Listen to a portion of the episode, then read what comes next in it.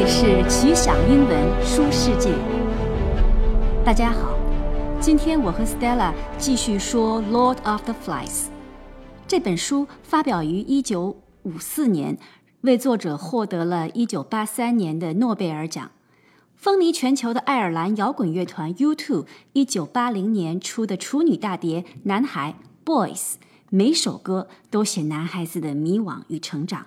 灵感也是来自于这本书，其最后一首歌《Shadows and Tall Trees》直接用了这本书第七章的标题。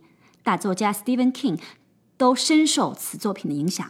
为什么会有如此魅力？今天我们来看看它的语言魅力。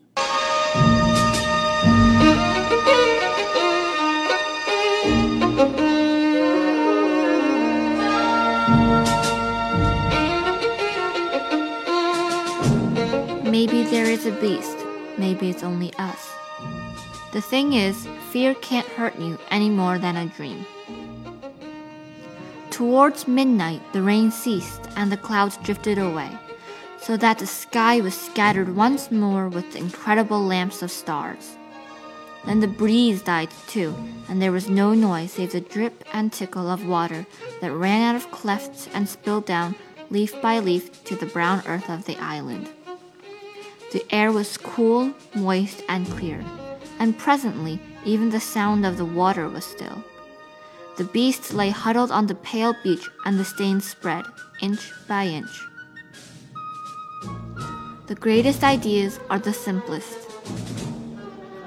What are we, humans, or animals, or savages? If faces were different when lit from above or below, what was a face? What was anything? The world, that understandable and lawful world, was slipping away.